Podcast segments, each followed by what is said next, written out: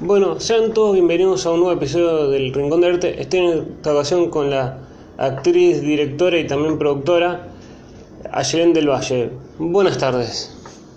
Hola, ¿cómo estás? Todo bien. ¿Cómo, cómo nació este amor? Si primero fue la actuación, la dirección o, o fueron también en conjunto. Y si fue de más chico o, más de, o fue más de grande.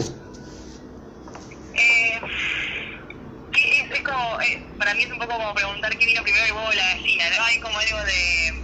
La realidad es que desde los cuatro años que yo digo que quiero ser cantante, modelo, actriz, bailarina, siempre había algo más por el lado de, de estar arriba del escenario. Eh, y de hecho de chica de toda mi vida hice danza. Y después, recién a los 15, empecé a estudiar actuación. Eh, antes había hecho algo de comedia musical, pero todo estaba más vinculado con la danza y con, con el canto. Eh, tenía como muchas ganas de ser como Hannah Montana.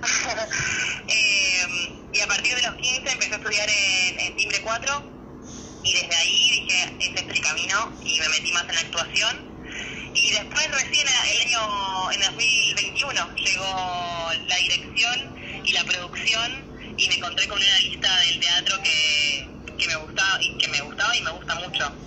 Así que ese fue como el inicio cronológico. Y mientras uno estudia, ob- obviamente hace prese- digamos, presentaciones. ¿Hay más nervios en las presentaciones mientras uno está estudiando o en el primer trabajo cuando lo llaman a uno para actuar? ¿Cómo, cómo? No, no entendí la pregunta. Digamos, digamos, uno empieza a estudiar actuación digamos, y calcula hace no, digamos, uno ha- hace la muestra y presenta una obra.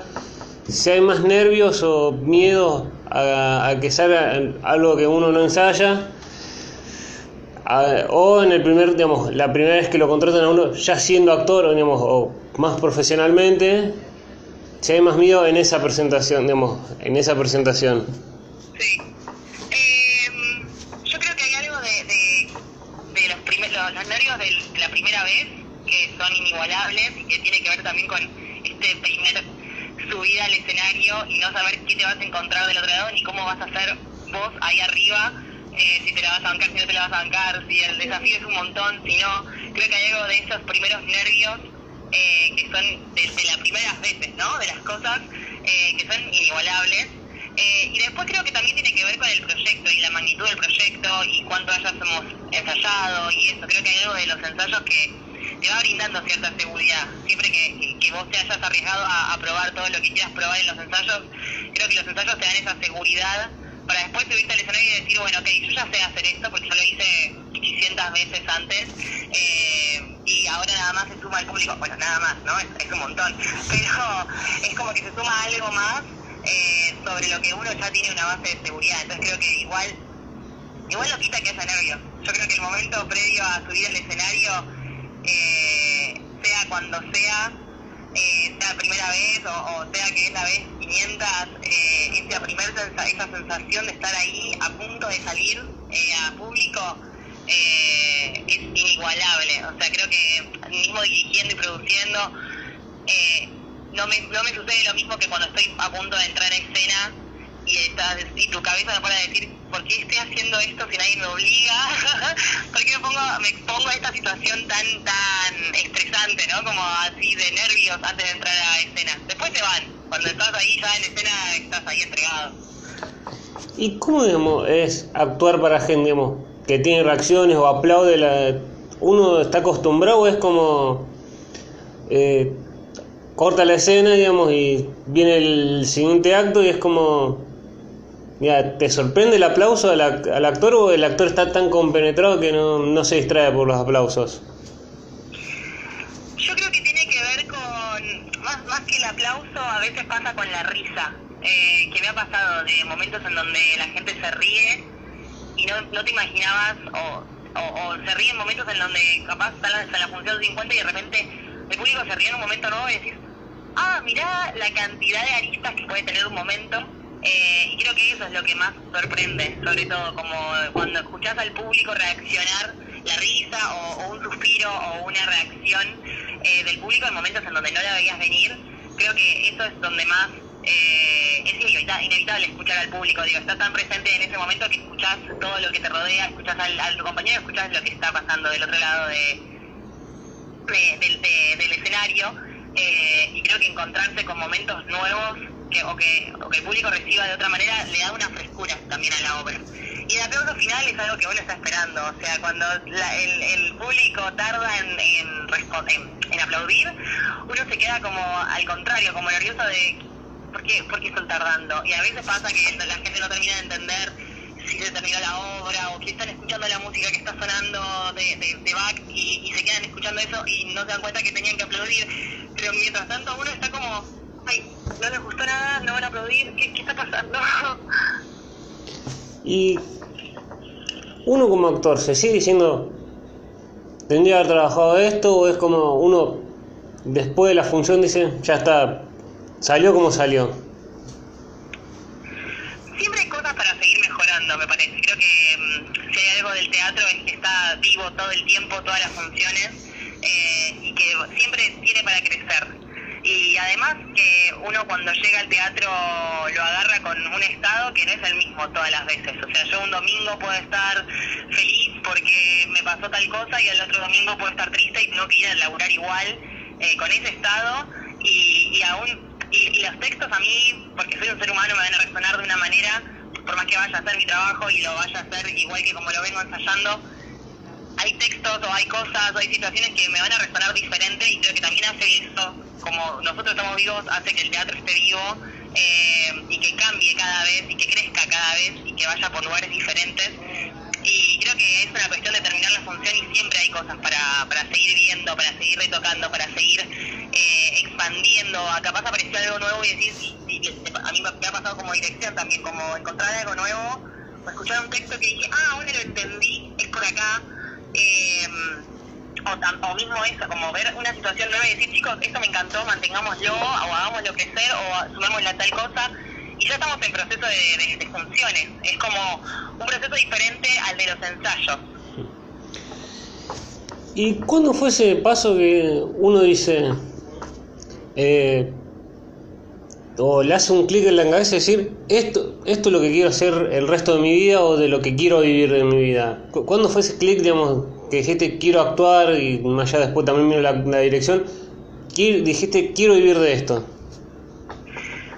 Yo eh, cuando terminé el secundario todavía estaba estudiando en timbre y dije bueno tengo o sea mi, mi plan A siempre fue actuar eh, o algo relacionado al actor y dije bueno mi plan B va a ser psicología eh, como esa carrera que me daría seguridad económica de alguna manera eh, entonces empecé a estudiar psicología en la UBA y estudié tres años hasta que llegué a, estaba por, en 2018, yo me recibía en Timbre 4, terminaba mi formación y me agarró como una crisis existencial que era como, bueno, ¿qué quiero hacer? ¿Quiero seguir con psicología eh, y, hacer, seguir haciendo seminarios o obras de vez en cuando o quiero dedicarme de una a, lo que es actuar y todo este mundo? Y realmente estaba en esa disyuntiva y lo decidí en la, en la última muestra que tuve en Timbre, que hacía en la sala de México y estaba ahí y dije, quiero hacer esto, claramente quiero hacer esto el resto de mi vida, no me importa nada, eh, voy a encontrar la manera de, tener de una, un sostén económico. Eh, así que en, una función decidí dejar de, tener un plan B y tener solamente el plan A hasta que se me agote o hasta que todo funcione como quería que funcionara. ¿Y cómo digamos, hablando del primer trabajo y de la primera hora, ¿cómo, digamos, llega uno? A veces lo, lo recomiendan porque lo conocen o, lo recomendaron, o generalmente siempre uno se tiene que hacer, es mucho más el casting para las obras. Eh, o sea, mi, caso, por lo menos de mi primera experiencia en teatro, fue una muestra de adolescentes eh, que desde, desde, el espacio la vieron eh, en condiciones como para hacer un espectáculo y al, y al, año siguiente hicimos cuatro funciones en la carpintería, eh, siendo todos adolescentes, más de 17, 18 años, eh, y fue una experiencia re linda como primera experiencia. Eh, pero por lo general, todas las obras en las que estuve, excepto una que hice un casting que era un musical, que en los musicales se estila más hacer castings. Eh, por lo general siempre fue eh, porque me dieron actuar en una clase o porque eh, ya habíamos hecho un proyecto juntos o porque era un amigo, entonces desde ahí, che, tengo una actriz que puede funcionar para este papel. Creo que hay algo del teatro independiente, sobre todo, eh, que se maneja un poco más así, como de... Como lleva mucho a pulmón el teatro independiente, creo que es difícil hacer un casting y sumar gente que no conoces. Eh, porque tenés que estar en la misma sintonía. Eh, entonces creo que, que hay algo de, de encontrarse con gente que ya sabes que, la, que, que sabe trabajar que son las que después vas a convocar. Eh, de hecho, hoy en día yo, eh, como dirección, también elijo a mis amigos o a amigos de amigos o gente que yo ya vi laburar y me gusta. Entonces yo ya voy a ir a buscar a la gente que yo ya sé que, que puede funcionar. Eh, más allá de hacer un casting, creo que hay algo de, yo por lo menos en lo personal un poco desconfío de los castings eh, en teatro independiente. ¿Y qué diferencia tiene, digamos, el teatro, mm, como puede ser en las grandes producciones como eh, el último Kinky Bots o mm, eh, grandes obras con el teatro independiente? ¿Tienen alguna diferencia para alguien que no sabe o no conoce el detrás, por así decirlo? Y la diferencia más grande es a niveles de producción. En las, grandes producciones que están en los teatros corrientes, eh, por lo general hay un productor atrás que es el que eh, apuesta a, a invertir en una obra de teatro y es el que eh, le paga los sueldos a todos los artistas, pone toda la plata para la escenografía, para la prensa, para todo lo que los sponsors, o se encarga de conseguir sponsors para poder eh, invertir en esa obra. Eh, y en el independiente no hay una cabeza productora que invierta, eh, por ende, por eso es independiente, no depende de ninguna institución ni de ninguna ni de ningún eh, persona que invierta, ¿no? Es como más a pulmón, se puede conseguir subsidios de algunas instituciones, pero esos subsidios se tuvieron que haber seleccionado, como que hay algo de, de, de que tenés que moverte para poder conseguir eh, el dinero, por lo general, eh, o, o haces rifas, o haces fiestas para recaudar plata para poder hacer las obras que querés hacer, eh, o buscar las maneras de rebuscar, de, de poder llegar al, al resultado que querés con el menor costo posible eh, y poder ganar algo de eso. Eh, creo que esas son las grandes diferencias entre, entre un teatro más comercial de Corrientes y un teatro más independiente de otros de, de, de, de teatros independientes, digamos que están esparcidos por todo Capital. Sí. Y la gente es de ir a ver teatro independiente o va más a veces por lo que se dice mucho cortar boleto o va por el por el espectáculo de calle Corrientes. Yo creo que eh, ambas propuestas convocan a públicos diferentes. Eh, creo que, que, que lo que uno va a buscar a Corrientes no es lo mismo que uno iría a buscar al teatro independiente, no porque uno merezca más que, lo, que el otro, sino sí eh, creo que hay algo más de comedia y de ir a pasarla bien en el teatro de Corrientes, o de quizás ir a alguna figura que te interese ver eh, cómo actúa o que te guste cómo actúa. Eh, y hay algo más del teatro independiente de ir a buscar una historia o, o, o algo que te, que te atraviese, algo que sea, eh, no sé, como más, más profundo de alguna manera. No porque, no porque el teatro comercial no sea profundo, sino que está capaz más enmascarado. En el teatro independiente es como, te voy a atravesar con lo que tengo, ¿no? En general, porque hay de todo igual, hay muchas propuestas de teatro independiente, hay cosas que están buenas, hay cosas que no, eh, pero creo que es un poco de eso. Lo que lo que diferencia como el público digo que tampoco es que el público independiente no va al comercial creo que es algo que es móvil. Tiene que ver mucho con lo que uno va a buscar eh, una noche de teatro no que qué es lo que tiene ganas de ver. Eh, ¿Y cómo fue, digamos, uno está trabajando, digamos, se, se gana su, lugar, se, hace, se quiere hacer conocido, y en el 2020 eh, aparece el COVID y todo el mundo encerrado, y ¿fue una experiencia dura o fue algo como diciendo, bueno, hay, de algo se tiene que aprender de esta, de esta experiencia?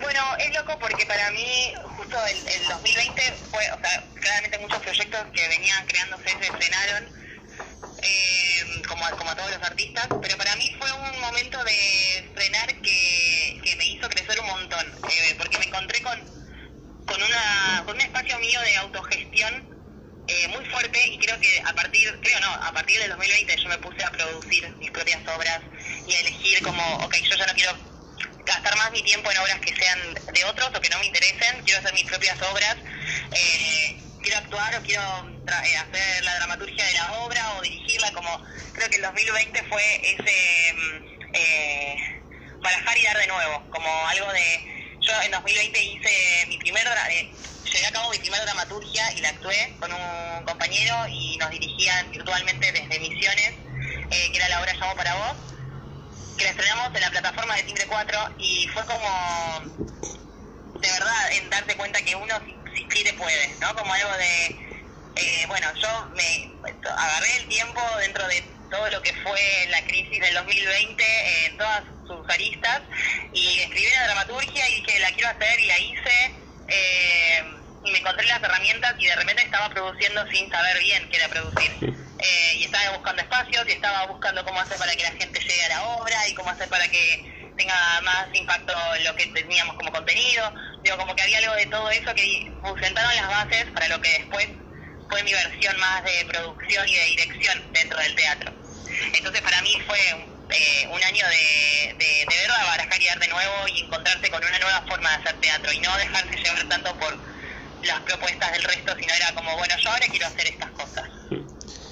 ¿Y cómo es encontrarse del otro lado del monstruo? Digamos? Uno está generalmente, digamos, estuviste mucho tiempo del lado del actor, ¿cómo es del lado del director?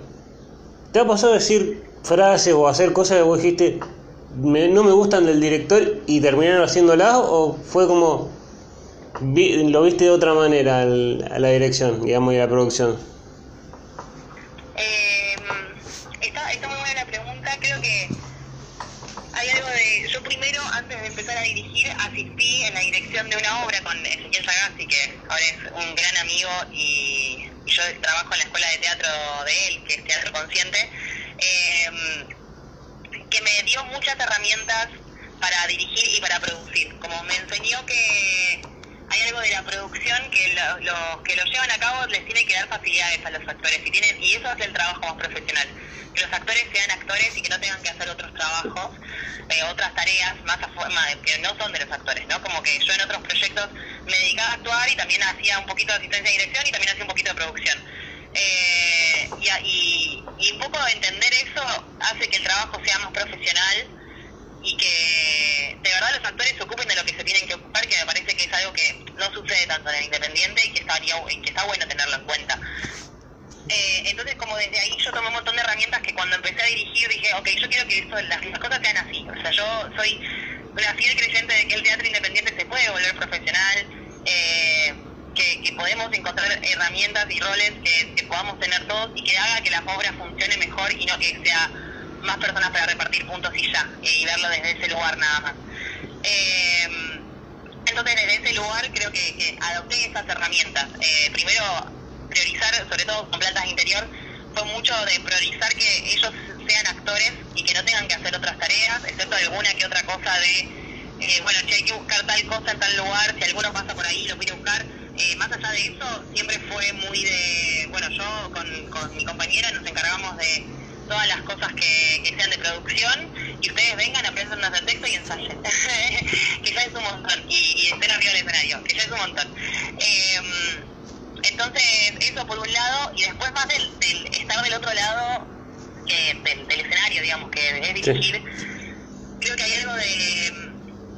Me encontré, siento que creció un montón mi versión de actriz eh, dirigiendo. Como que me encontré con un montón de cosas en donde yo como actriz me ponía un montón de frenos como, uh, no, no voy a hacer esto, voy a hacerlo más chiquito, o me voy a limitar acá, o eh, mejor hacerlo correcto y hacerlo bien, y entonces me aprendo el texto y trato de hacerlo como yo me imagino que es el texto, pero ahí chiquito, como más acotado, y de repente cuando lo veo en, una, en, en un actor, o lo veo en mismo en mis alumnos, digo, ah, claro, no tenía sentido hacerlo tan bien, tan correcto eh, al final todo lo otro que nos estamos eh, viendo en un cuadradito y al final había un montón de creatividad que podríamos explorar que está buenísimo y que nadie la juzga, nadie está ahí jugando como, uh, no, se fue de mambo esta piba. Al contrario, entonces creo que lo que más aprendí de la dirección es, primero, entender que hay un montón de gente que le pasa lo mismo que a mí, eh, y eso te hace sentir acompañada, y segundo es, ah, mira, y entonces si, si vamos más allá de este límite nos encontramos con un montón de cosas positivas. Creo que como actriz eso me enriqueció un montón. Cuando volví a actuar después de dirigir fue como, bueno, listo, entonces voy y, y pongo toda la carne al asador, a ver qué pasa. Eh, hagamos pruebas, que el ensayo de verdad sea un espacio de pruebas y pruebas y pruebas diferentes y diferentes, hasta que empie- empiezo a encontrar algo que me guste. Pero si no pruebo todo, nunca voy a saber qué es lo que me gusta. Y creo que tiene un poco de, de ese lado y eso fue lo que más me enriqueció desde la dirección a mi versión de actriz. Y como director, uno busca primero, cuando crea una obra o, la- empieza a pensar, ¿piensa primero en el actor que, la, quiere- que lo interpreta el personaje o primero crea el personaje y después adapta al, acto- al actor al, al personaje? Es loco, tuve las dos, las dos partes, me pareció un poco. Eh, en Completa Interior pasó que primero me llegó el elenco, eh, o gran parte del elenco, yo después eh, agregué a dos actores, eh, y después, en realidad vino, perdón, vino primero el elenco, yo elegí Plantas de Interior, que fue el texto, y después se sumaron dos actores, que elegí yo en base al texto, pero primero tuve al elenco, que yo tuve que adaptarlo en alguna obra de las, exi- eh, de las que ya existieran en que me interese, ¿no? Contar. Eh, entonces creo que ahí, bueno, yo no, no la escribí, eh, entonces había algo de, bueno, cuál de, de todos estos actores, cuál siento que encaja mejor. Y la verdad es que al final encajaron muy bien, eh, o, o yo los veo que están muy bien cada uno en su personaje, entonces creo que ahí hay algo positivo al final de haber encontrado, pero es lo más difícil, creo. Y después sí, con Rizoma, que es una obra que escribí yo, eh, ahí sí la escribí ya pensando en los actores, porque fueron eh, dos, dos amigos que me pidieron de escribir y que los dirigen una obra. Y yo ya la escribí pensando en los dos actores que iban a interpretarla. Entonces, inevitablemente, yo ya cuando estaba escribiendo los veía a ellos eh, actuando.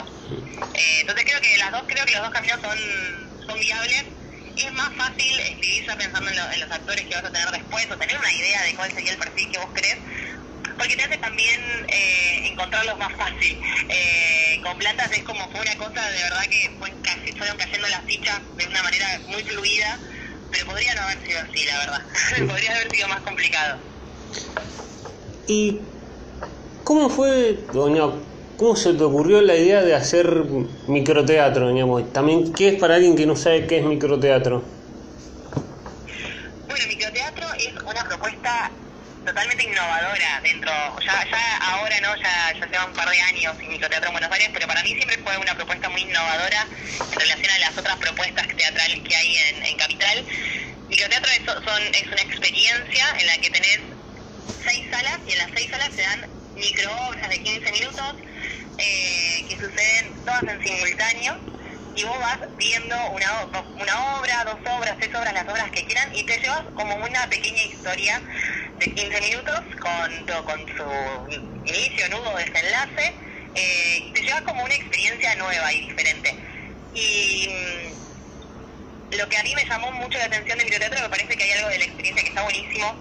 Eh, me acuerdo cuando les dije a mis viejos que vengan a ver microteatro, se terminaron viendo como 12 obras, se vieron de un turno, se vieron del otro, eh, perdón, 6 obras se vieron.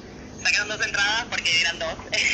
Eh, y todos en microteatro me hablaban de ellos, pero porque ellos estaban fascinados con el espacio que habían encontrado, eh, en el que podían ver un montón de historias diferentes eh, por un precio bastante accesible eh, y salieron fascinados. Y creo que ese tipo de público que, que también es el que ve teatro, pero a la vez le gusta ver algo que sea como un tomar algo, tomarse una cerveza y ver, ir a ver una obra de teatro, algo más relajado, ¿no? Como algo de van- va, va de la mano comer y, y- y ver. Y creo que eso está buenísimo. Eh, y de ahí también mis ganas de, participar en eso, ¿no? Como creo que hay algo de lo innovador que está bueno, eh, creo que hay algo de lo profesional que a mí también me convoca siempre de, un lugar en donde las cosas funcionan bien, de que está buscado para que los actores puedan crecer eh, y el espacio se da. Entonces eso me parece que es lo que más me, me, me convocó para estar en microteatro. Y las obras de microteatro, ¿generalmente duran mucho tiempo o fue como, fue, si no me equivoco, en la, eh, pareja, la pareja perfecta, sin, perdón si pronuncié mal el, eh, pronuncio mal el nombre, eh, que fue un mes? ¿Son de durar mucho? Ya, ponele como hacen mucho temporada, una temporada de tres meses o son más, más cortitas, digamos, más de una duración de un mes. No, siempre es una duración de un mes. Eh, excepto que sea seleccionado para microselección, que es una selección que hace microteatro, que es la que pasó después en diciembre con De Pronto Flash, que es la otra obra que asistí, eh, por lo general es un mes con esa temática, ah, porque Clara, claro, Clara, cada mes tienen una micro una temática. Entonces, por ejemplo, cuando estudié con la pareja perfecta, la temática era por la familia. Eh, y bueno, en diciembre era microselección, o sea que eran los mejores, las mejores obras del año eh, iban a iban todas juntas durante un mes. Pero sí, la propuesta de microteatro es un mes de funciones, eh, depende de la sesión que tengas, o sea, depende del horario en el que estés, tenés más días de funciones o menos días de funciones y tenés tal horario o tal otro. Pero es solamente un mes de funciones.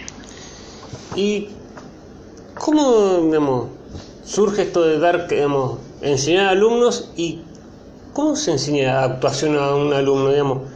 ¿Se le dice actúa de esta manera o es como descubrir tu forma de actuar mediante mis conceptos, los conceptos que te doy? Linda, linda la pregunta. Eh, bueno, yo ya había dado clases eh, en el 2018, había dado clases de danza y en su momento no me sentía preparada para estar frente a un grupo, eh, sentía que todavía me faltaban herramientas. Y cuando me volvieron a ofrecer eh, los chicos de Teatro Consciente en el 2021 dar clases, fue como, sí, sí quiero, me encanta. Eh, y cuando me enfrenté a un grupo me sentí súper cómoda, eh, el espacio me da esa comodidad y los alumnos son increíbles y me dan esa comodidad. Y creo que parte del proceso de dar clases eh, tiene que ver mucho con ver qué tiene para ofrecerme el alumno, que no, en realidad no es a mí, es a sí mismo, ver qué tiene ganas de, de, mostrar, ¿no? Como qué, tiene ganas, cuánto compromiso hay, cuántas ganas hay de, lanzarse, de mostrarse. Eh, y dentro de eso uno lo acompaña, no es como, yo nunca pienso en algo desde la, desde la docencia como tenés que ir por este camino porque este es el camino que yo te digo. Para mí tiene que ver con un acompañar el proceso que el otro quiere hacer eh, ver que, cuántas ganas tiene de desafiarse a sí mismo y entonces mostrarle, buscarle cosas para que se desafíe. Eh, si tiene más ganas de ir probando sobre su comodidad, bueno, probamos dentro de su comodidad y vemos para dónde podemos ir. Eh, y creo que es ese los engranajes que uno va moviendo desde la docencia, que para mí siempre es eso, ir acompañando al alumno, ir siguiéndolo como un poco como al lado de él, creo, ¿no? Como, eh, o por lo menos yo no creo en una docencia que vaya por encima eh, como si yo tuviera un saber que tengo que, mostrarles a ellos. Me parece que el saber ellos ya lo tienen eh, y yo simplemente soy una guía que los ve de afuera y que le da las herramientas que necesitan desde afuera. De hecho, el espacio se construye siempre desde el intercambio y el registro propio y el registro de los compañeros. Entonces yo doy mi visión y los compañeros también dan su visión sobre lo que ven en la escena, de lo que ven de los, de, del monólogo, de lo que está sucediendo en el escenario los compañeros siempre dan la devolución porque me parece que eso también enriquece la mirada de uno sobre lo que está viendo, ¿no? Como la vuelve más fina. Entonces de repente te encontrás con alumnos que dan una mirada que decís, wow, yo iba a decir exactamente lo mismo, eh, gente que ya está con muchas ganas, con el ojo muy afilado, ¿no? Como para para ver al otro. Eh, y siempre en un espacio donde sea un colchoncito de, de que se pueda arriesgar sin ningún problema eh, y creo que eso es lo que he llegado eh, en estos años de docencia de construir, ¿no? Como que todos cuando dan su opinión dan una opinión que le haga crecer al compañero y que sea siempre bienvenida y no desde un lugar de arrogancia o de che, mira, me parece que tenés que ir por tal lado porque lo que estás haciendo no está bueno. No, no, sino siempre es desde un lugar amable, ¿no? Como che, que estamos juntos. Eh, y para crecer juntos te comparto lo que yo veo desde acá, que no sé si es la verdad, no sé cómo te sentiste vos, yo veo esto desde acá, que ya, te sirve ver que se ve desde acá. Eh, así que ese es como el lugar de docencia que a mí me gusta compartir, ¿no? Y si digamos, algún alumno lo has llamado para un, para un trabajo que digamos, Mm, ¿Podría trabajarlo con, este perfil con un alumno o también ir a ver alguna, eh, que algún alumno te haya dicho, me llamaron, quiero que vengas a verme o, o es solo eh, es el salón de clase y después cada uno hace su vida? Por el momento no, no existe ese, ese, lugar, también tuve alumnos que recién arrancaban. Eh, a, sumergirse en el mundo de la actuación Entonces no tuve ese, ese lugar en el cual venime a ver o, quiero que trabajes conmigo en tal cosa. Eh, están todos como dando sus primeros pasos o empezando a entender ¿no? lo que es el mundo de la actuación. Eh, pero a mí me encantaría, yo creo que, digo, de hecho, eh, un seminario que, que quiero que estoy ahora por dar en verano en Teatro Consciente tiene que ver con crear monólogos que después puedan ser usados en varietés, en espacios. Para mí hay algo de, del estar haciendo en paralelo a estudiar que enriquece al igual que estar estudiando, ¿no? Como que hay algo de formarse y a la vez poner en práctica lo que uno se va formando, eh, que, que, justamente la profesión te lo habilita, ¿no? Como no, no es que necesitas un título y ser un eh, licenciado en actuación para poder subirse un escenario. Eh, por suerte no matamos a nadie por subirnos al escenario, no es que somos médicos y, y nos arriesgamos, y arriesgamos la vida de otras personas, así que creo que con esa libertad está la posibilidad de que un alumno diga, sí, yo quiero empezar a trabajar de esto y se empieza a subir al escenario con material que, que haya hecho en clases y que quiera seguir profundizando. Eh, yo siempre estoy abierta a, ese tipo de espacios y me parece que de lo mejor que me podrían decir. Te quiero, este, este trabajito que hicimos acá me encantaría hacerlo en algún espacio, vos conocés, nos podés dar una mano, nos podés dirigir. Para mí eso sería, es, hermoso eh, que suceda. Y como actriz, decís, me gustaría, no sé, trabajar en alguna producción o uno disfruta o va, va creciendo con el con la actuación?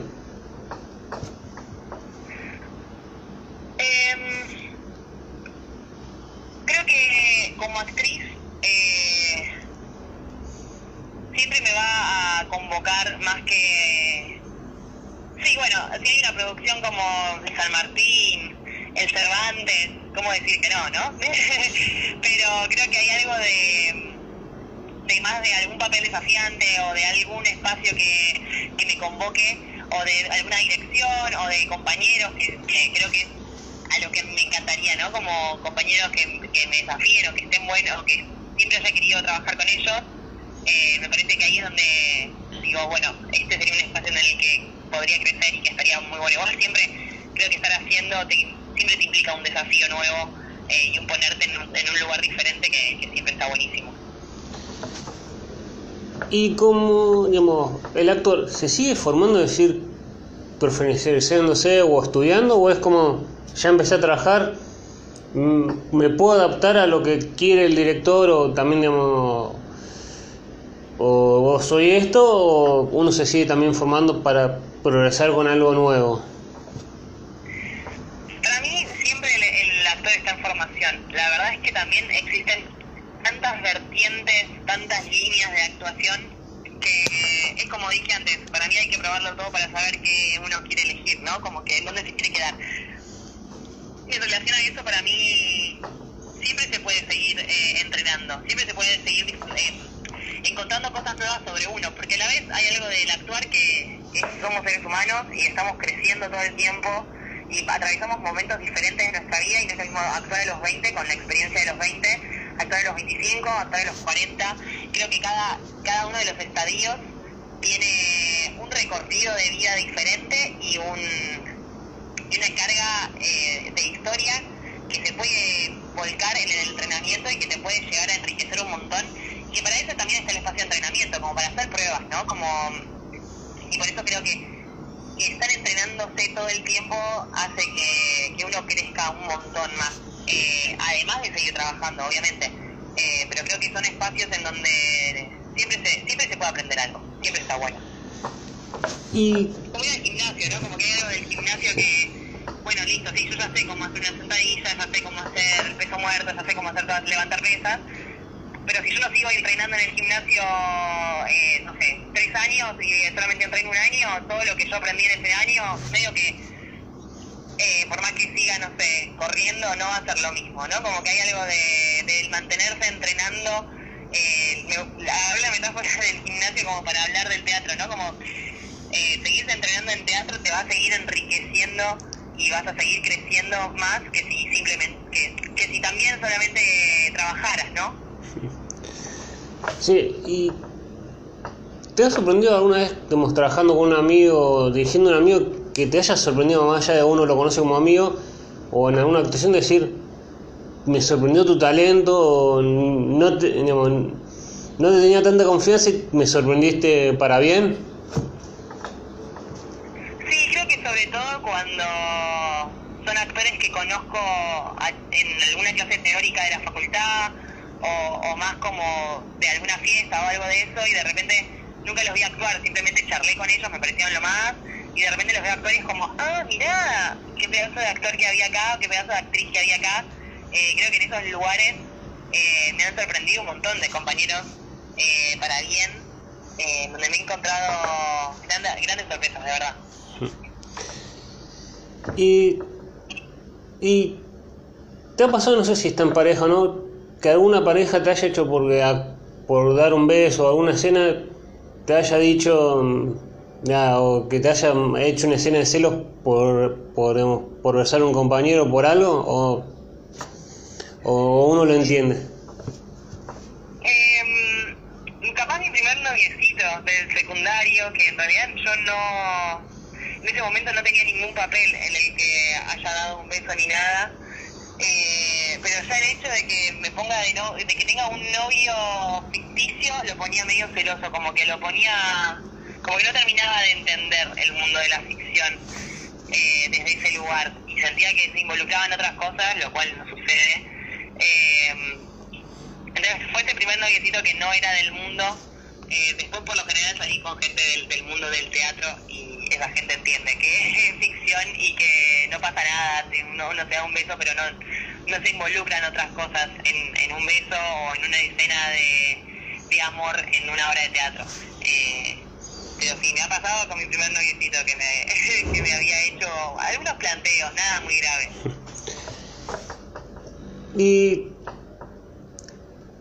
cuál fue, digamos, una escena que vos dijiste, digamos, eh, o con un compañero dijiste, te sentís demasiado segura o te sorprendió la conexión que tenías con ese compañero, más allá del trabajo de decir, ¿Te sorprendía tener una conexión para actuar o mm, que dijiste, me siento muy cómodo, podemos hacer cualquier, digamos, puede, mm, podemos hacer cualquier escena que va a salir bien por la conexión que tenemos como, de, digamos, de actores o de una, esa conexión? Creo que tiene que ver en principio, la pregunta, pensaba a ver quiénes, con quiénes me había sentido así. Creo que eh, tiene el mismo sentido que, que a veces uno tiene con las personas en la vida, que a veces uno se pone a charlar con alguien y conecta más con alguien y conecta menos con otros. Eh, creo que ese es como lo primero que para mí tiene, hace, hace sentido. Eh, algo como más de energético, ¿no? Como de conectar con alguien. Eh, y después creo que también tiene que ver mucho con, con cómo está uno en ese momento, con qué tan disponible estás para encontrarte con la energía del otro. Eh, y en ese sentido yo he tenido muchas clases, sobre todo de, de, corporal, que fue lo que más estuve indagando estos últimos años, en donde me he encontrado con el cuerpo de otra persona y, pude conectar, eh, y me he encontrado con gente con la que pude conectar más y gente con la que pude conectar menos, y con la, cuando conectaba había algo como de, de, fluir y de, y de crear juntos que estaba muy bueno y un espacio de seguridad sin, sin medir palabra de por medio antes, ¿no? Como algo de que se construyó de, otro tipo de comunicación que no es la, la verbal. Eh, creo que desde ahí, no sé, como que hay, hay muchas cosas para mí que confluyen más allá de, hay bueno, hay, hay química eh, corporal, ¿no? En este, en, esta, en este dúo. Eh, pero bueno, es eso creo.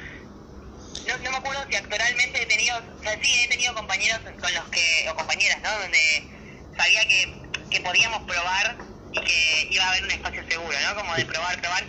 Creo que se pone más difícil cuando del otro lado tenés a alguien que está juzgando, ¿no? O está frenando todo el tiempo la acción, o está, eh, no, mira, te olvidaste este texto, te olvidaste de hacer esto. Como que ya ahí ya para mí siento que hay algo que no va a fluir. Eh, porque nada, está, está, está viendo en qué, en qué errores tenés para decírtelos en lugar de bueno, nada, sí, todos nos confundimos, somos seres humanos, sigamos, actuemos, veamos cómo resolvemos, veamos cómo llegamos, eh, probemos, capaz del error puede aparecer algo nuevo, algo más interesante, eh, como dejar dejar pasar esas cosas, ¿no? Creo que ahí es donde con qué personas, con qué tipo de personas uno puede comunicarse, crear y que esté todo, todo bien y que se pueda probar y con qué tipo de personas no. Me parece a mí. ¿Y cuándo crees que ayudan al actor digamos, y también a los proyectos independientes las redes sociales y cuánta importancia le das vos a las redes sociales? Fue algo que fui recorriendo de, muchas maneras. O sea, hubo momentos en los que me puse enfrente de las redes sociales y dije, quiero tener muchos seguidores para poder conseguir trabajos o para poder conseguir canjes o para poder entrar a lugares eh, que yo veía que los influencers llegaban. Y, y hay algo de eso que me pone en un lugar más ficcional o de buscar cosas que no son las que a mí me interesan o demostrar cosas que no son, no son las que a mí me interesan. Eh, entonces empecé a agarrar las redes sociales más como un espacio que de verdad disfrute, que de verdad lo que suba tenga que ver con algo que a mí me interese, que me, que, que me guste compartir, eh, que me divierta. Como empecé a encontrarlo también como un espacio en donde es un escenario, de alguna manera, ¿no? Como un lugar en donde uno puede ser visto eh, y decidiendo sobre lo que está mostrando.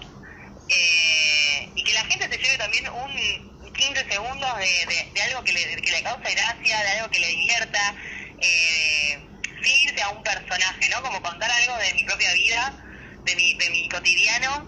Y me he encontrado, al, al, al ir más por un lado en donde a mí me divertía, me encontré con otras personas amigos o conocidos que me dijeron, che, me encanta lo que subís a historias, eh, llega la noche y vuelvo de trabajar y, veo que subiste la historia y quiero ver qué, qué subiste, eh, que bueno, justo las historias son en donde más publico cosas así, más cotidianas, eh, y eso a mí es como, bueno, yo quiero eso, no me importa que si llego a 10.000 personas o si llego a una, eh, para mí llegar a una es un montonazo, eh, y que sobre todo que esa una me diga, che, me rebuscó para lo que lo que subís, me hace bien, llego de trabajar y quiero ponerme a ver tus historias, es divertido, o gente que me responde las historias en ese mismo momento y me dice, che, está buenísimo esto, o que, o que se armen como debates en chats, entonces esas cosas como son creo que también lo que busca las redes sociales, ¿no? Como conectarnos con otras personas eh, y, a, y claramente en la actualidad las redes sociales forman parte de la cartera de un artista eh, entonces trato de que sea un poco eso, ¿no? Como un portfolio también. Eh, que la gente entre en mi perfil y vea, ok, esta chica hace tal cosa, lo podemos ver acá, podemos ver estas fotos, podemos ver que dirigió una obra, que escribió otra, que actuó en tal cosa, que estuvo en tal lugar, que es profesor en tal lugar. Como poder acceder a toda la información dentro de, como que sea una, una carpeta, ¿no? De una persona me parece que también está bueno laboralmente.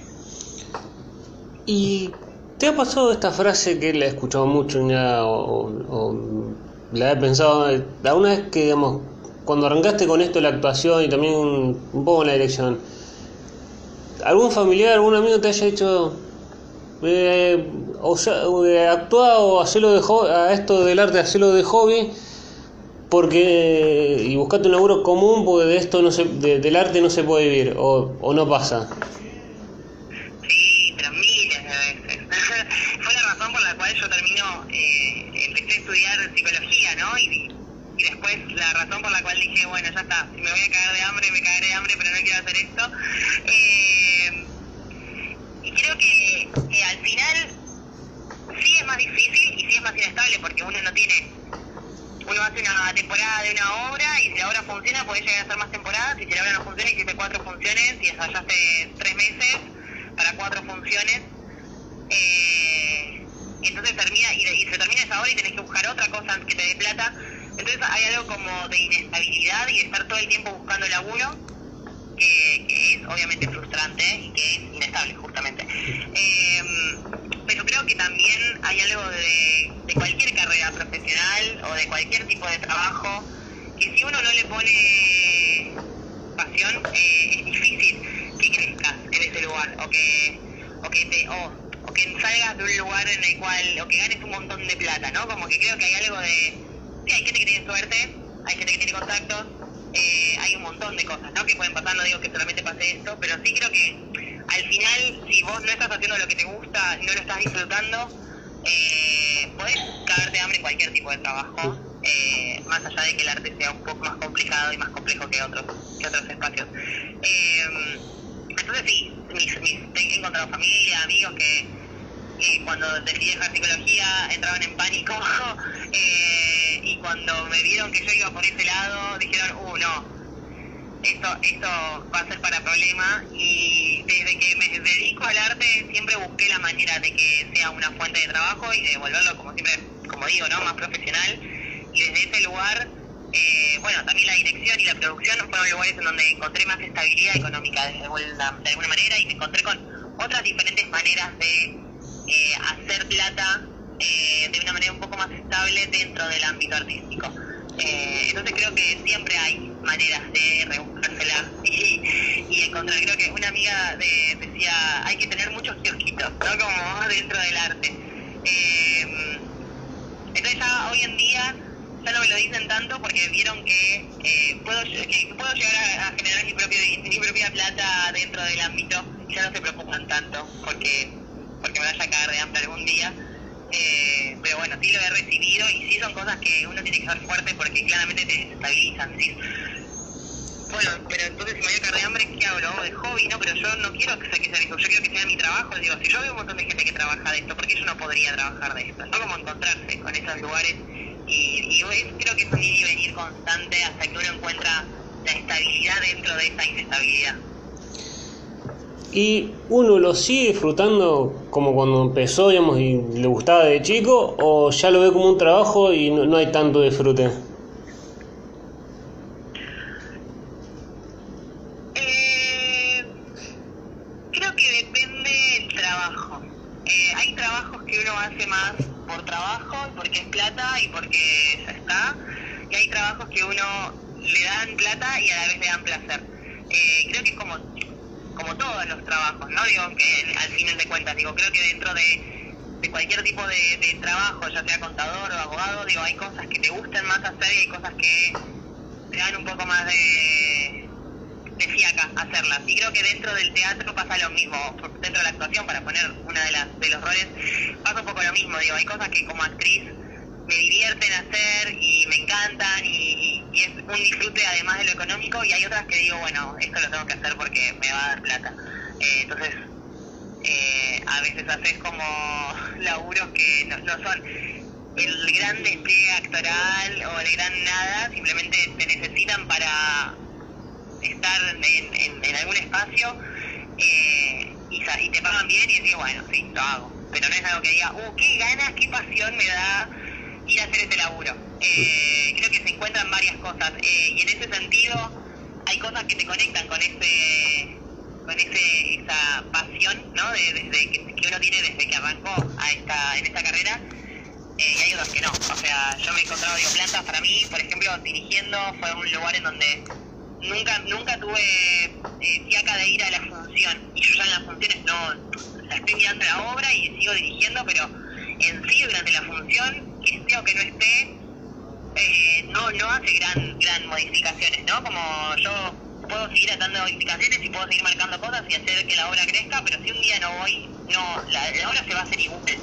Eh, y creo que, que ahí también nace como, bueno, eso me apasiona, me apasiona tanto que, que puedo ir a todas las funciones y que la voy a pasar bien y que me va a encantar y que le voy a encontrar cosas nuevas, eh, así sea o no necesario que esté. Eh, creo que eso tiene se, se conecta literalmente con, esa pasión y esas ganas que uno tiene cuando recién arranca, ¿no? En esta carrera. ¿Y te ha pasado como directora estar eh, que pase algo en la, en obra y los actores resuelven y vos decir quedó mejor de lo que podría haberlo resuelto yo, digamos decir resuelven ustedes, yo les digo si va o no va?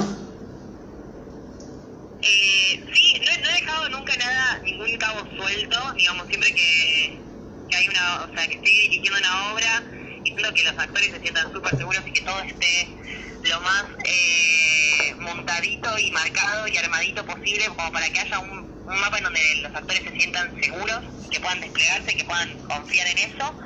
Eh, pero sí surgen improvistos, no sé, en una de las primeras funciones, creo que fue la primera función eh, de plantas, se cae un perchero en el medio de la, de la función y yo desde la butaca entré en una crisis como qué van a hacer ahora y uno de los actores hizo mirá y encima se va y tira todo eh, porque justo se había ido uno de los personajes y lo resolvió excelente, el público se rió, él arregló el perchero con total naturalidad, que creo que es la mejor manera de resolverlo, ¿no? Haciendo evidente eso. Si uno lo quiere tapar, los, la, la, la- los fucsios, las- los errores que pueden suceder en escena, eh, queda peor que si uno lo evidencia como, no, mirá, ¿cómo vas a hacer tal cosa? Como esto, se cayó el perchero, mirá, se va a todo, no dice nada y se va así, eh, y levantar el perchero y, y seguir con la obra, eh, hace que el público lo, lo hace parte, ¿no? De alguna manera. Y creo que que eso es, es lo que está lo que lo que sí confío viste que cualquier cosa que, que cualquier error que vaya a suceder cualquier cosita que, que uno pueda pasar porque están, están ahí no puede pasar un montón de cosas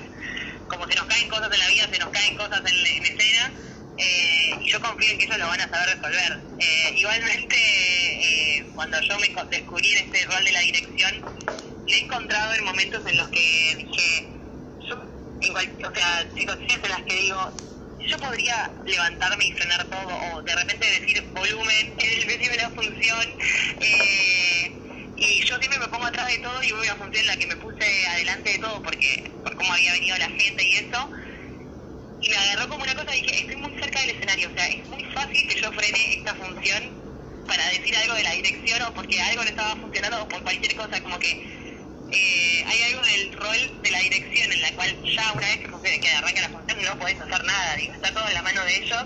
Y por más que vos estés viendo algo que quisieras modificar, sé, me acuerdo una, una vez había quedado una cortina del fondo mal acomodada y por más que yo quisiera con todas mis fuerzas acomodar esa cortina o telepáticamente decirle a mis, a mis actores que la, que la acomoden, no va a suceder y yo me tengo que aguantar estar ahí atornillada a la silla y no voy a subirme al escenario.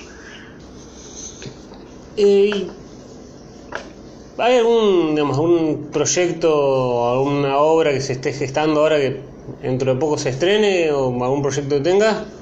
Si quieres publicitarlo ahora también estará publicitado en las redes del Rincón del Arte. Eh, bueno, se viene ahora la cuarta temporada de Plantas de Interior, los viernes 23 y cuarto en Timbre 4, eh, en la sala de Boedo, eh, que es como el 17 de febrero estrenamos, así que es el proyecto más reciente que se viene. Eh, en febrero voy a estar asistiendo a otra obra en microteatro que se llama Hasta los monos sienten celos, eh, que vamos a estar en la sesión golfa de jueves y viernes. Eh, ahí microteatro es Serrano y Córdoba. Eh, y después hay muchos proyectos ahí en preproducción. Ah, Rizoma, que es la obra de mi propia dramaturgia en abril. Vamos a estar en La Masa, en Masitas Teatrales. Hay un par de cosas. Como si vos me seguís preguntando, mira, te puedo seguir desplegando.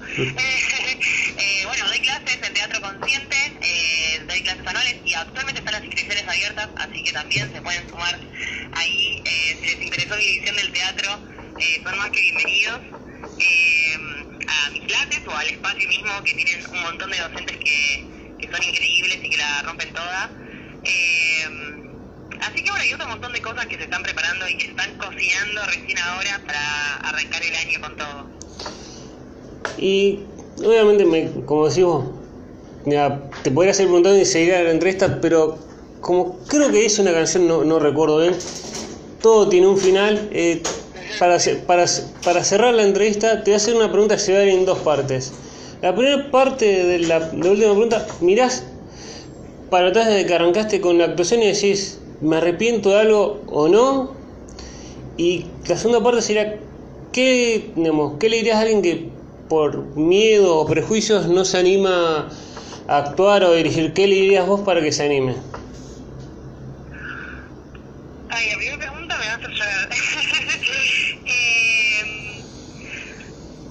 creo que no me arrepiento de ningún trabajo que he hecho, de ningún camino que tomé para llegar a donde estoy hoy. Eh, no digo que, que llegué a la cumbre del éxito ni nada, ni nada de eso, pero sí eh, empieza a gestar un camino que es el- lo que a mí me gusta y creo que eso tiene que ver mucho con las decisiones que yo tomé en el pasado, sean buenas o sean malas, digo, yo estuve en proyectos que no me gustaron nada, proyectos que no funcionaron, eh, proyectos que, que las pasé mal y que de verdad hubiese elegido, no hubiese, o sea, si, yo lo veo ahora digo, uh, la verdad es que hubiese estado bueno no haber pasado por proyectos malos y me encantaría que la gente que arranca teatro no tenga que pasar por proyectos en donde no vea un peso o la pase mal o el equipo la trate mal o que tenga que estar peleando por sus honorarios ni nada por el estilo.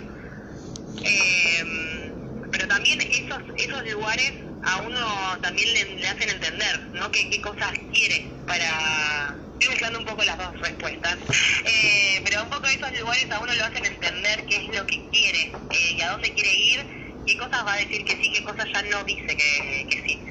Eh, entonces creo que si yo no hubiese atravesado esos lugares, a la larga en algún momento los hubiese atravesado. Eh, es cierto que haya tenido, que, que, que, tenga un manager o alguien que me ampare de una manera que, que yo, que me evite atravesar esos lugares, eh, lo cual es bastante complicado, pero si no, creo que también eso, como en la vida, ¿no? Uno aprende de los errores, aprende de los, de los espacios en donde capaz no hubiese elegido estar en primer lugar, uno aprende. Eh, y creo que, todas esas cosas, las buenas y las malas, me llevaron a donde estoy hoy y, a entender el teatro desde este lugar y la bendición que tengo hoy en día es gracias a todo ese camino que recorrí con las personas que me crucé. Eh, y estoy muy contenta del camino que, que, tengo hoy en día en la actuación, en, la dirección, en la producción. Eh, esta versión de Aye eh, a mí me gusta. Y lo que le diría a una persona que tiene miedo o que, bueno, hay un montón de, de prejuicios ¿no? alrededor del arte, que se anime a probar por lo menos una clase, a verse a sí mismo en otro lugar, eh, a descubrirse a sí mismo por lo menos, ¿no? Como desde otro espacio diferente al que tenemos todos los días, ¿no? El automático de una ciudad o de un pueblo, digo, de, de la rutina. Eh, probarse en otro lugar diferente, que es muy diferente, ¿no? Como ya sea en actuación, en danza, en algo corporal, en canto. Eh, ya es probarse en otro lugar y, y descubrir un lugar nuevo de uno. Por más que uno no lo vaya a usar como, como trabajo, ¿no? Por más que uno no se vaya a dedicar a eso, creo que lo primero es probar, ver qué pasa si yo me pongo en ese lugar. Eh, y una vez que lo probaste y si te gusta, para mí hay que poner primero y arrancar.